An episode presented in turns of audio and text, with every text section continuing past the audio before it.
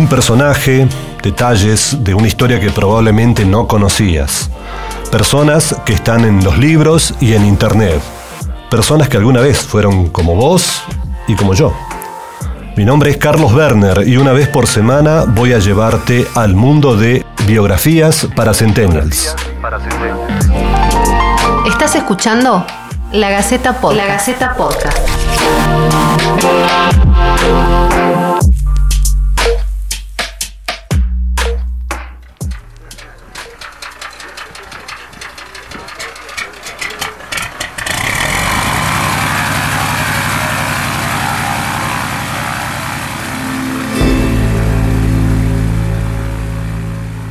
Muchas calles, también escuelas, clubes deportivos e instituciones tienen su nombre.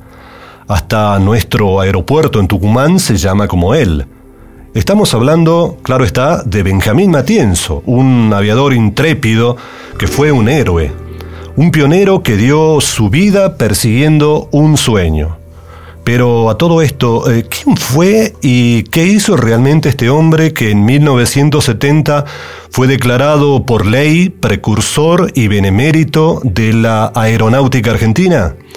Bueno, mm, tenemos que decir que de su intrépida vida no hay demasiados detalles, pero de lo que más se conoció en los 103 años desde que se convirtió en la primera víctima de accidente aéreo en las montañas de Mendoza es de sus últimas horas y también de los misterios que aún hoy esconde ese vuelo que habría de llevarlo a la muerte el 28 de mayo de 1919. Tenía apenas 28 años.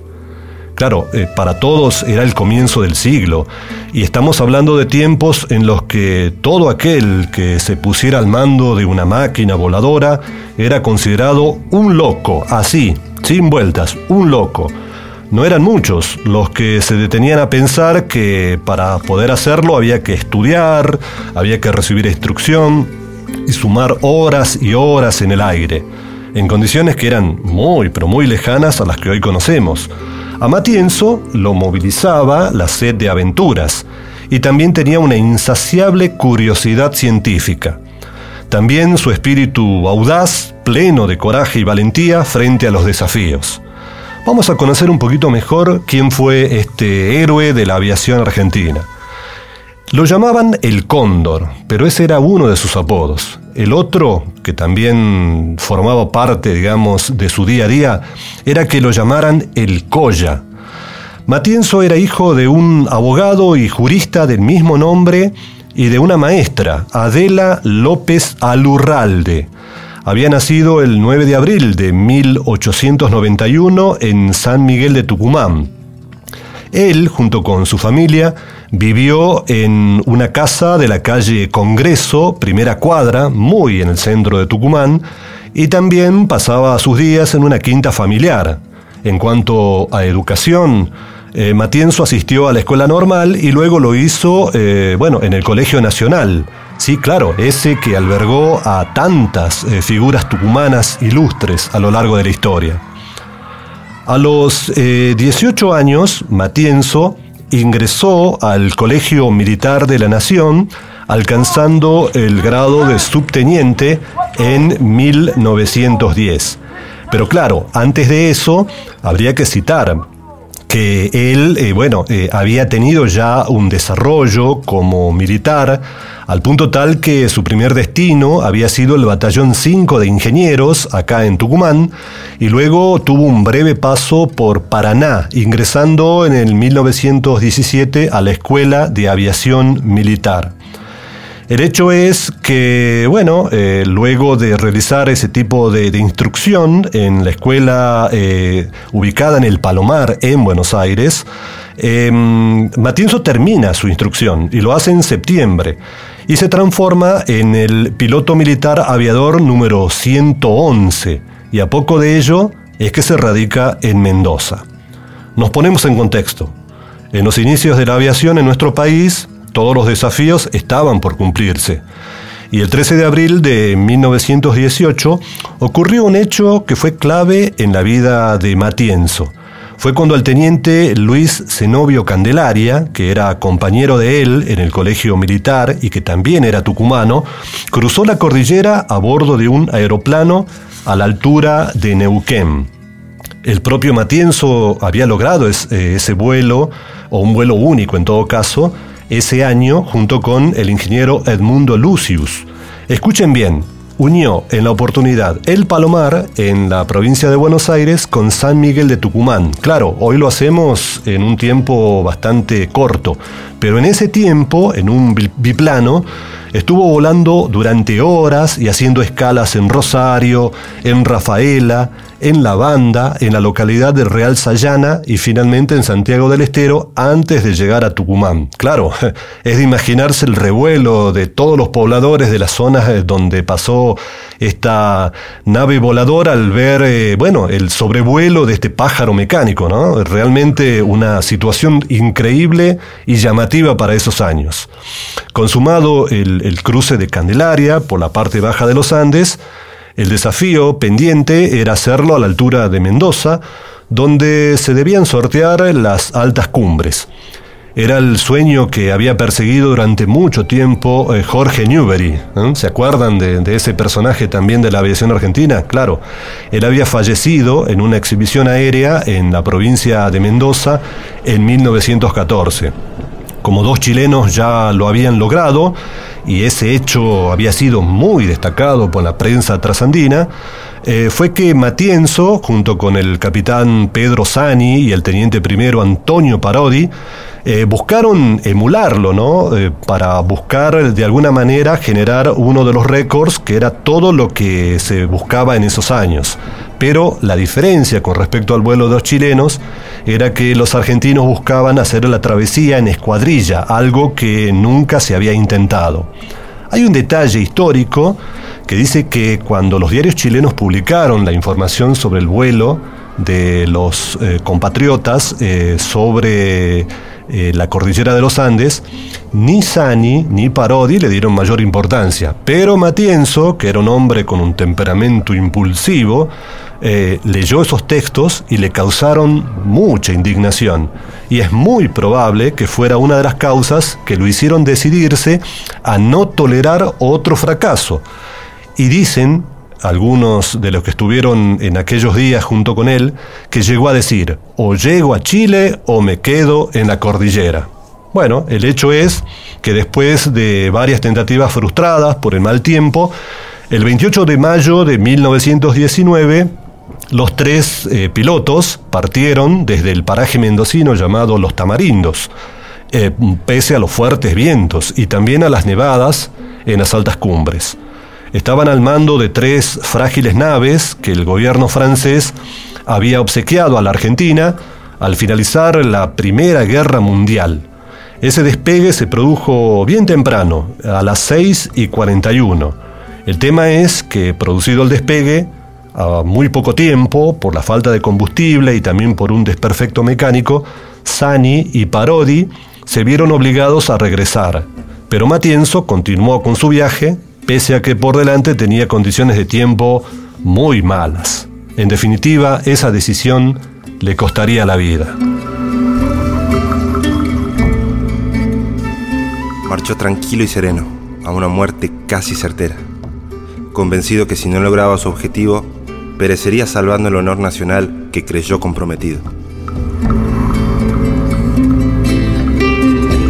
La frase, luego plasmada en una placa que recuerda a Matienzo, la dijo Enrique Mosconi, aquel militar e ingeniero civil pionero en la organización de la exploración y explotación de petróleo en Argentina.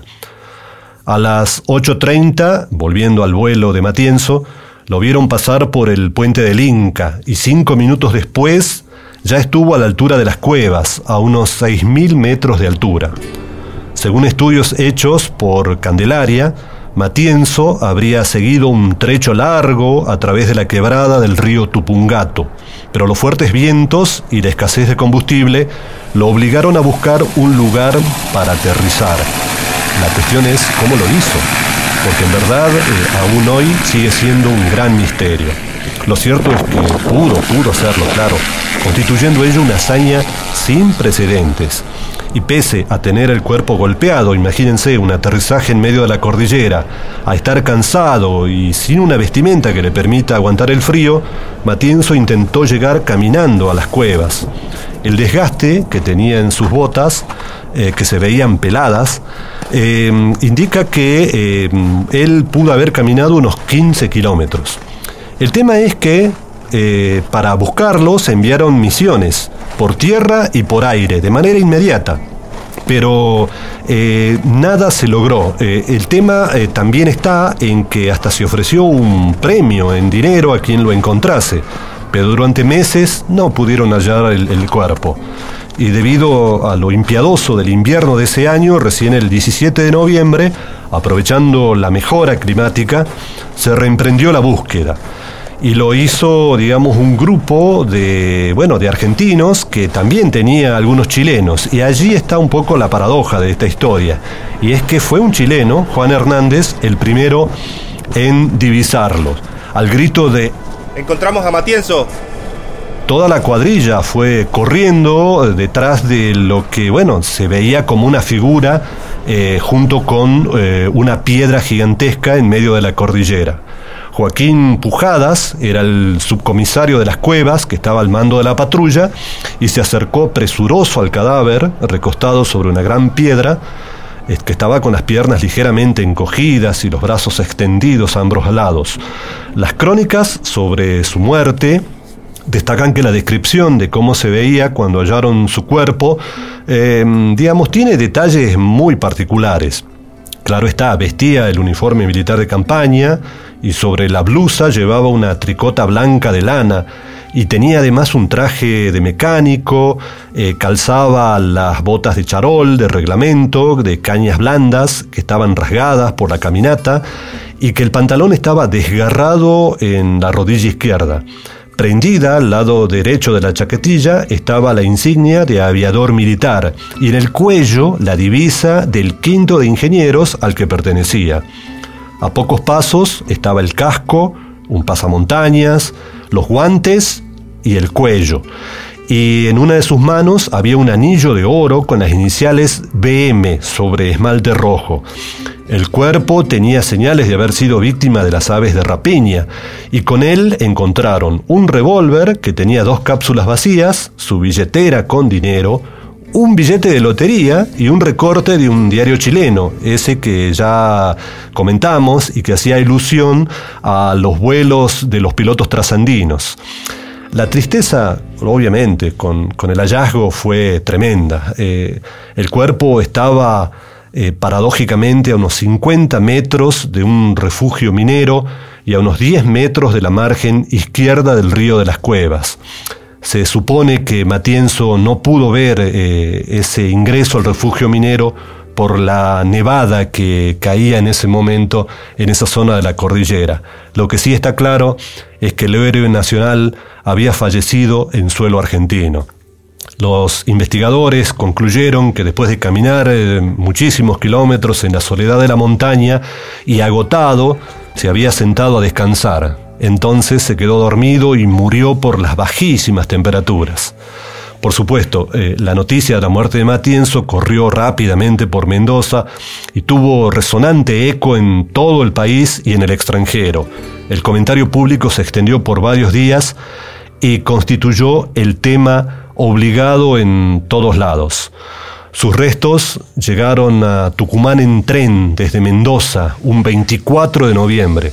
Se los veló en el Salón Blanco de la Casa de Gobierno y por la tarde una imponente multitud que encabezaba el gobernador Juan Bautista Vascari los llevó al cementerio del oeste.